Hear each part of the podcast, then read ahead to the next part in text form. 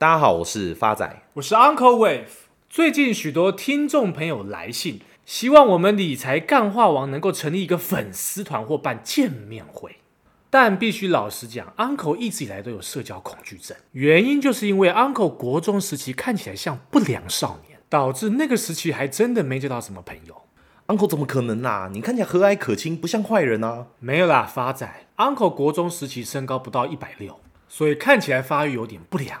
加上开学第一次的自我介绍，Uncle 就用幽默的口吻逗得大家哈哈大笑，连我石门水库没关都没有人注意到。Uncle 会不会其实大家笑的原因是因为你石门水库没关，而不是你讲话的内容啊？难怪你国中的时候会交不到朋友，导致有社交恐惧症。没错，发仔。所以，像人多的地方或需要排队的地方，Uncle 一定不会去。哎，Uncle，那这样你很不像台湾人呢？因为根据网络民调，外国人心目中台湾印象的排名，第一名是美食，第二名就是排队了。他们完全没办法理解为什么台湾人那么爱排队。像台湾人爱排队的经典案例，最早可以追溯至民国一百零七年，台湾历史上出现震荡社会、暴动连连的四九九之乱。当时电信业者中华电信推出四九九网络吃到饱的专案，掀起全台动荡，从南到北，从老到小，通通排队排起来，喧腾一时。许多消费者不惜缴交违约金，也要去中华电信申办门号。不过这件事特别的地方在于，活动刚推出的前几天，根本就没有什么民众申办。但在媒体报道这个活动仅限一周，而且不会延长后，所有台湾人就跟失心疯一样，大批人潮涌入各家中华电信的门市。搞得跟跨年一样，当时就有媒体记者采访排队人群，有八成以上的人连方案内容的细节都不知道，就跟着人潮到现场排队办理，甚至有些用其他电信方案的民众细算下来，扣除违约金反而亏钱，但还是不明就里的申办新门号，只因为心里开心有跟上这波的潮流。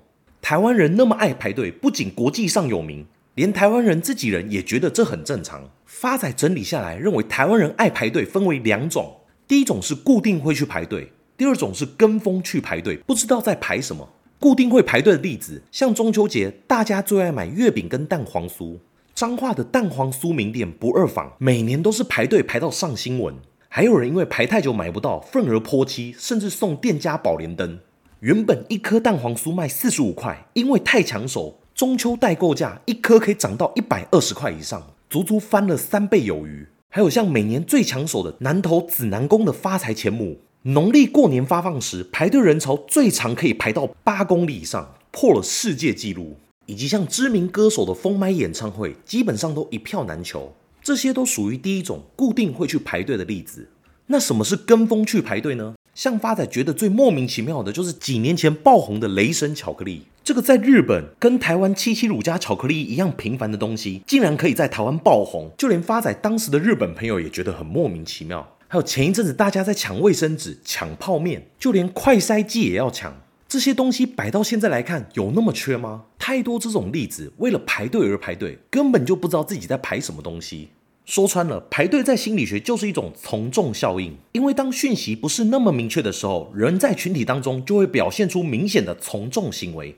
这样的现象有时候也称为规范影响，认为大多数的人选择就是正确的，多数人的选择本身就是一种具有说服力的证据。其实从众效应某一程度具有演化上的意义。想象在资源匮乏或者陌生的环境里，动物群体移动会相对比较安全，因为落单的往往都会成为别人的食物。所以在我们内心中会有想要跟着多数移动的倾向。有趣的是，从众效应不一定是具体的排队方式。例如，Uncle 今天去百货公司，柜姐对 Uncle 说：“这是我们这一季最新的生发水，很多像你一样拥有俊俏脸庞，但头顶却没有头发的客户，都会购买一箱回家试用。”Uncle 是你，你会买吗？如果是女生跟 Uncle 讲，Uncle 会把钱交给她；但假如是发仔，你跟我讲，我会把钱烧给你。差别待遇哦。或是像你今天去餐厅，看的菜单上面写人气 Number One 的产品，你一定会想要点看看。这些都是利用从众效应的消费行为，呼应到股票市场，不禁让 Uncle 想到去年长荣的例子。当时长荣价格差不多在两百块左右，媒体大肆渲染，一天的相关新闻就高达上百篇以上。那种感觉就好比大家买了都赚钱，就我还没买的感觉。这就是从众效应非常好的例子。而在从众效应之后衍生出来的就是过度消费。因为像排队这个行为，很容易让消费者产生抢购的冲动。因为心理上面会觉得，既然都排那么久了，也不管东西的好坏跟了不了解这个东西，都花了时间，不然就多买一些吧。一般消费者的心理会觉得自己投注的时间成本，总是要想办法从其他地方赚回来，而这赚回来的方式，通常都是选择多消费一点。呼应在投资市场上也是一样，当你好不容易找到一家优质的公司，股价也盘整盘的非常久。之后，因为大环境不景气，股价好不容易修正到我想买的价格，当然要多买一点。殊不知，股价又持续破底，这些都是没做功课、过度消费造成的后果。Uncle 讲的没错，在台湾排队跟风跟到赔钱的例子不胜枚举。像前阵子最红的廖老大饮料店，网红廖老大开放加盟，让大家可以投资自己品牌的饮料店，当时红极一时，开了快五百多家。现在倒到剩不到五十家。发仔讲这个例子，不禁让 Uncle 想到之前跟风跟到赔钱的零八年金融海啸实例。二零零七年九月，号称债券之王的雷曼兄弟申请破产保护，引发国内金融业大地震。因为在台湾受联动债影响的人数高达十五万人以上，总金额超过一千两百亿台币。而香港受联动债影响的人数大约三万人，总金额不到五百亿。就连在金融重心新加坡，所受联动债影响的人数也不到一万人，总金额约不到九十亿台币。台湾不管是受影响的人数或损失的金额，都是这些国家数倍以上。由此可知，台湾人跟风跟到赔钱，早就不是第一次了。发展那时候在金融业印象很深刻，联动债在当时红到，就连台湾的行政院长以及数十位阁员都公开表示持有联动债。当时本土银行的李专在销售这样的产品，都是用保本保息以及没有风险作为包装去销售给一般客户。后来李专口中这些保本保息的产品也经不起金融风暴的摧残，价值开始暴跌。发仔还记得那时候本土银行销售的联动债利率都是动辄在十个 percent 以上。这样的东西，银行理专跟你讲没有任何的风险，在当时还有一堆人相信，但最后的结果不仅利息没有，连本金都拿不回来。现在由于网络的发达，资讯又更容易的传播，跟风跟到赔钱早就变成习以为常的事情。像我们之前在一百二十三集提到的虚拟货币崩盘，也是一个非常好的例子。而 Uncle 认为，如何避免排队跟风跟到赔钱的办法有以下两种。第一个就是要先做功课，先确定自己到底了不了解这些产品的本质。像银行现在都还有类似联动债的相关产品，这个产品并不是不好，但是购买前你就要非常的清楚联动债它所连接的标的的内容，以及发行的公司信评是否信用良好。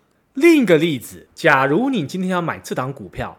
你知道这家公司到底在做什么的吗？基本面没问题吗？再者，现在还有题材吗？这些都是你投资之前一定要问自己的问题。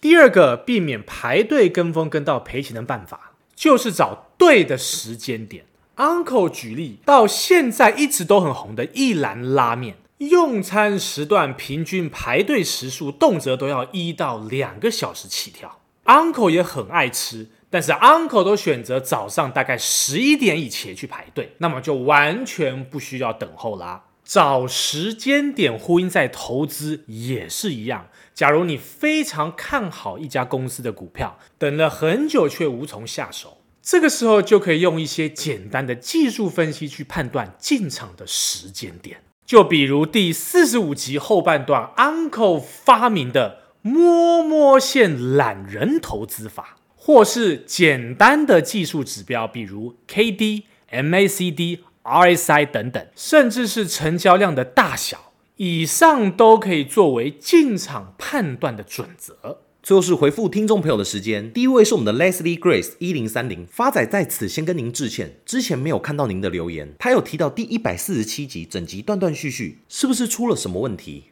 ？Uncle 在此感谢新朋友 Leslie Grace 一零三零的提醒。